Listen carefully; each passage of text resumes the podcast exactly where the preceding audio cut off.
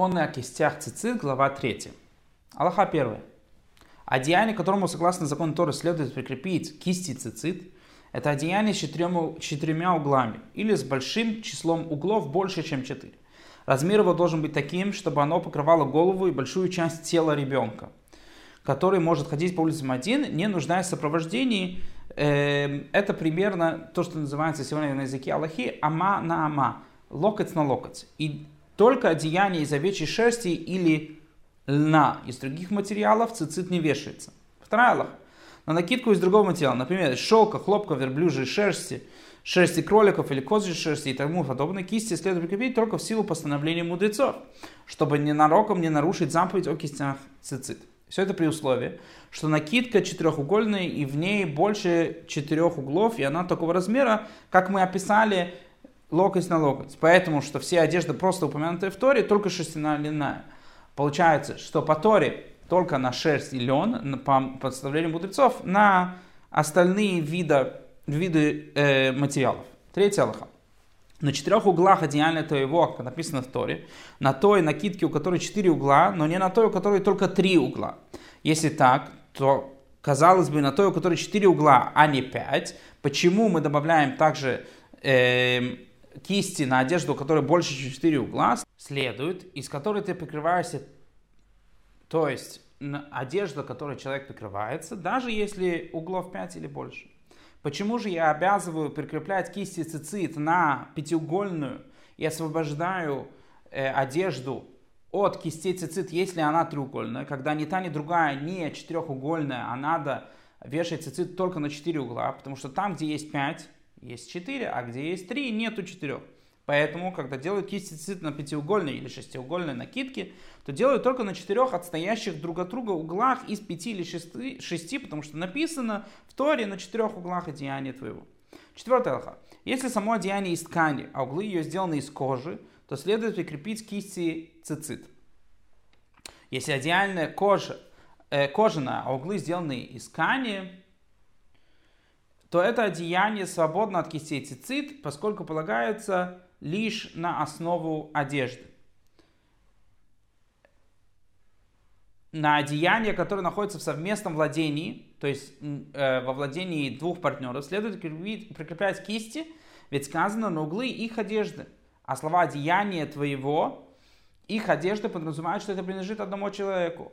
А слова «одеяние твоего» исключают только одолженную, а именно на одолженные накидки, первые 30 дней не обязан прикреплять кисти цицит, а после этого обязан прикреплять кисти цицит. Пятое алха. Если одеяние шерстяное, то белые нити делают шерстяными.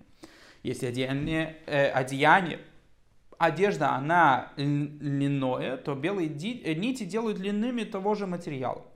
В остальных случаях делают белые нити из того же материала, что и одеяние. Например, шелковые нити для шелкового одеяния, нити из кожи шерсти для одеяния из кожи шерсти. Но если захочет для остальных тканей сделать белые нити, шерсть и льна, то это разрешено, потому что шерсть и лен годятся и для того же материала, и для другого материала.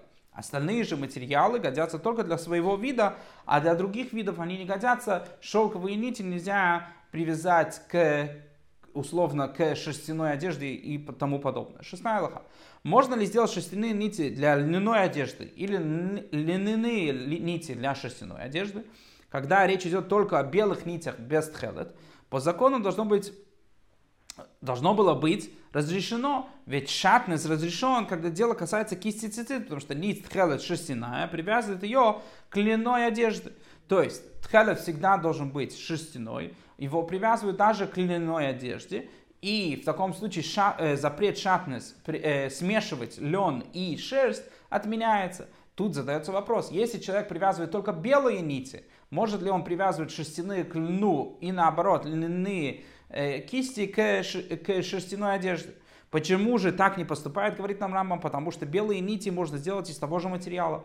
А повсюду, где ты находишь предписание и запрет, если можно выполнить и то, и другое, то все в порядке. А если нет, то предписание отменяет запрет. Поэтому в нашем случае, так как можно сшить белые нити из того же материала, то не нарушает запрет шатны. Здесь же можно выпол- выполнить и то, и другое. Седьмая алха. На льняную одежду не прикрепляют хелет, а делают только белые льняные нити.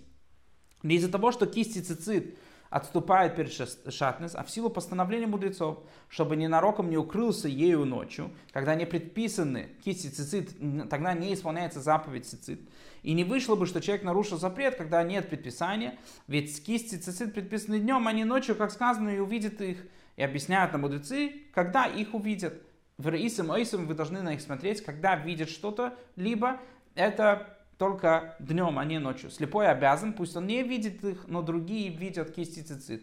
Поэтому по постановлению мудрецов на льняную одежду не завязывают шерстяные кисти ист хелет, потому что человек их наденет ночью, и таким образом он нарушит запрет шатнес. Восьмая алха. Надевать одежду с китям цицит ночью, неважно, будни или в субботу, можно, хотя это не их время, это не запрещено. Но при этом не следует читать соответствующее благословение, так как это не время для исполнения этой заповеди. Когда читать благословение о кистях цицит утром, когда отличают в них нит тхелет от белой нити, когда человек может различить между разными нитями, тогда он может начинать говорить благословение. Когда благословение читают, читают следующее благословение, Господь, благословен ты Господь, Бог наш, Царь Вселенной, который осветил нас своими заповедями и заповедал нам укутываться в одеяние цицит. Каждый раз, когда укутываются в него днем, читают благословение перед тем, как укутываться. А когда изготовляют кисти цицит, благословение не читают, потому что цель заповеди укутываться в одеяние цицит, а не готовить сам, сами кисти. Девятый аллаха. Цицит можно заходить в уборную или в баню, несмотря на то, что это исполнение заповедей. Если оторвалась белая нить или нить схелы, то ее выбрасывают в мусор, потому что это заповедный предмет, не обладающий собственной святостью. Запрещено продавать талит с кистями цициты народцу, пока не снимет с него цицит, не потому что цицит обладает святостью, а потому что вдруг он завернется в него и пойдет с ним вместе еврей, и тот притворится евреем, и не дай Бог может его убить.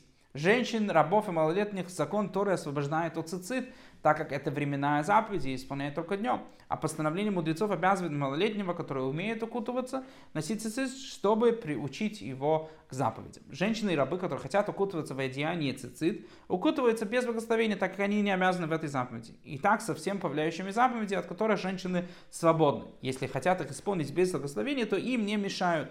Это по мнению сефардских мудрецов, что если женщина исполняет заповедь, в которой она не заповедана, она не говорит благословения.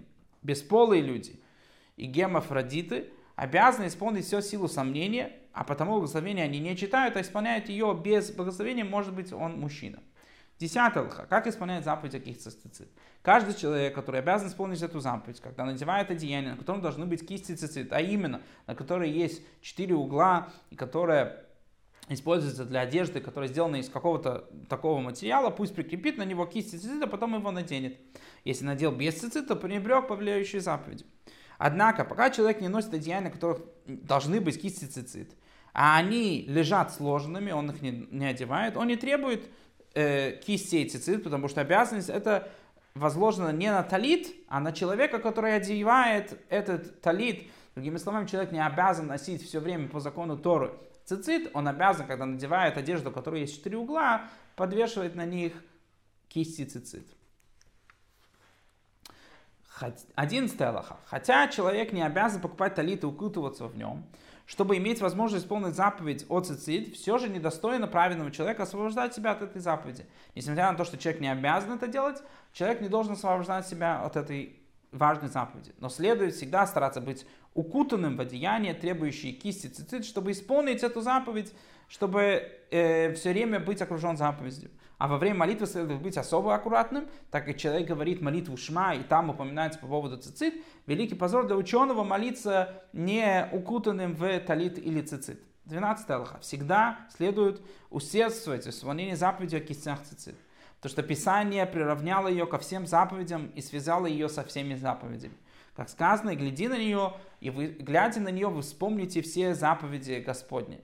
Таким образом, мы закончили законы о кистях цицит. Благословен милость твоей, что помогал нам.